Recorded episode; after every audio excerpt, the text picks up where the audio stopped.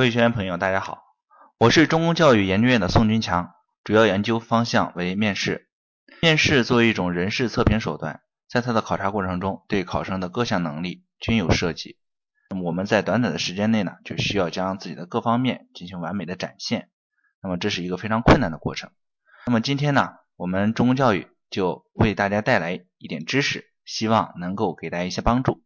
那么今天呢，我为大家带来的是面试人际交往的意识与技技巧中的一个知识点。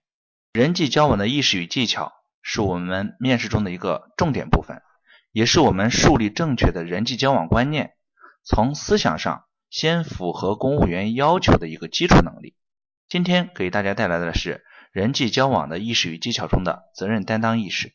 在我们的实际生活中啊，有的时候我们需要将一些责任自己承担起来。那么这就是担当意识。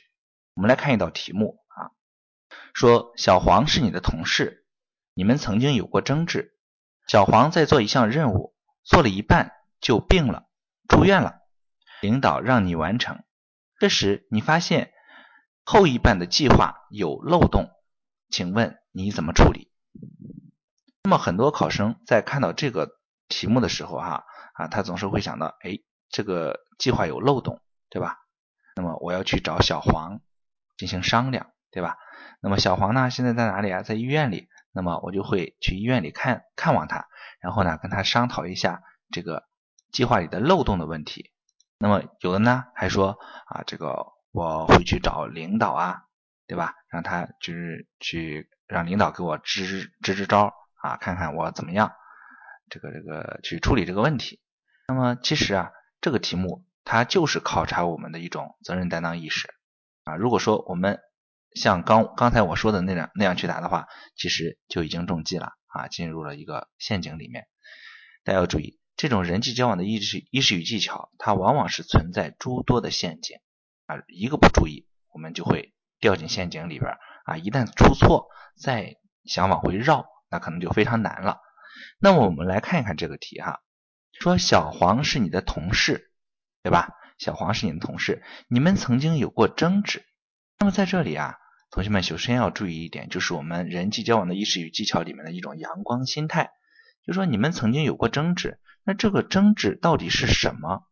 有的同学可能就会想，哎，我们曾经吵过架啊，甚至有的会想，我跟他打过架，还有的甚至就想到了啊，什么杀。杀这个这个夺妻之仇，杀子之恨，对吧？这样基本上就不共戴天了。你像这种情况之下，我们在面对这个你们曾经有过争执的这种情况啊，不要把这个争执定性的矛盾级别太高。那么太高以后，往往不容易解决。那么我们可以把这个争执啊理解为，它其实就是一种口角之争，或者说对工作不同的意见。那这样解决起来是不是就简单了？那么再往下看。小黄在做一项任务，做了一项，做了一半就病了，住院了，对吧？做了一半就病了，住院了。小黄生病住院，我们是不是作为同事来讲，应该去看，是不是啊？那同时啊，小黄生病住院，作为与他有过争执的同事来讲，实在是一个天赐良机呀，对不对？啊，可以报仇，是不是？哈，当然不是，对吧？更多的是我们借着这个机会去解决我们之间的矛盾，对吧？那么领导让你去完成小黄的工作，你发现后一半有计划有漏洞，对吧？那么这个时候呢，更多的你要知道，领导让你去完成这个任务，对吧？那个任务现在变成了谁的啦？就变成了你的任务，不再是小黄的任务了。那么你发现后一半的计划有漏洞，那这个漏洞应该由谁来弥补？你还需要去找小黄吗？这个时候你会发现是不是就有问题？是不是啊？找小黄是不对的。更多的，因为这是你的任务，那么更多的是需要你自己去解决，对吧？那有的同学说，哎，我去找领导行不行？那你要想清楚，领导他是策划者，他是一个方向的指引者。如果说他具体工作都要具体给你指导的话，那么领导会说要你何用？对不对？那么所以说，我们作为下属啊，在去见领导的时候。往往是带有我们的一些这种方案去，同时我们要有独立解决问题的这种能力。如果说这会儿我们去找了领导，那可能领导会说啊，好，我知道了，你去吧，好好做，对吧？因为在领导心里会想，你跟小黄有过争执，我是知道的。那么现在你来接手这个事情，你就说小黄做的不好嘛，你来打小报告，对不对？而我作为领导，我是不可能去给你一些这个很细致的支持的，对吧？更多的是需要你自己去做。那所以说，这个地方更多的就是我们独立的去解决这个漏洞的问题，对吧？那么我们基本上通通过这个题目的分析，我们就得到了几乎里面所有的这些条件。那么接下来我们就来答这个题目啊，就来答这个题目。那么首先我们就来分析，在答这道题目的时候，要有一个帽子，是不是啊？要找到里面的主要任务，嗯，主主要矛盾。你看在这个题目里边说，小黄事情的同事，你们曾经有过争执，是不是啊？而现在工作计划有漏洞，我们在表态的时候就需要去把它说出来，对吧？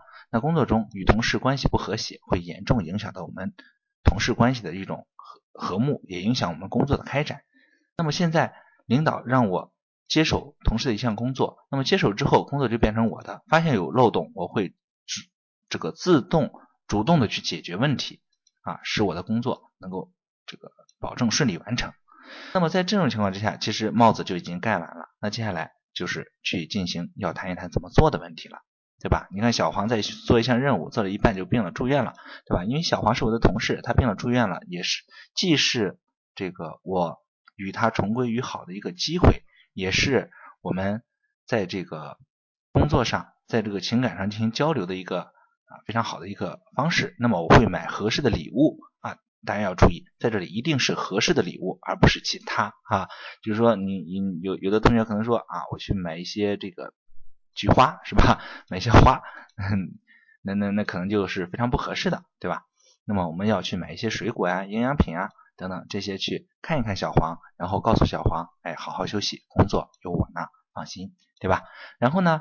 这个小黄一般来讲，其实就不用再去多说了，对不对？因为我们在这个时候，小黄是需要休息的，所以我们就回来以后，独独立的去将后一半计划中的漏洞进行弥补，形成方案，向同事们进行请教核对，保障后续工作顺利完成。在完成之后，对吧？我会向领导进行汇报。再向领导表明，因为你是做了一半，对不对？那么另一半是小黄做的，那么向领导表明这项工作是我跟小黄共同完成的，对吧？嗯。然后接下来我们还有一个事情，就是要再次来到医院里面向小黄报个喜，对吧？与他共同分享成功的喜悦。那这样的话，等小黄出院以后，估计你们就成铁哥们儿了，是不是啊？那么这就是在我们。这个人际交往的意识与技巧中，要有这种责任担当意识。面对一些需要我们独立完成的题目的时候，这样一些工作的时候，我们需要敢于承担、勇于承担，而不是被题目中的一些陷阱所诱惑啊！把这种题目打好它。那么今天我们就讲到这里，好，再见。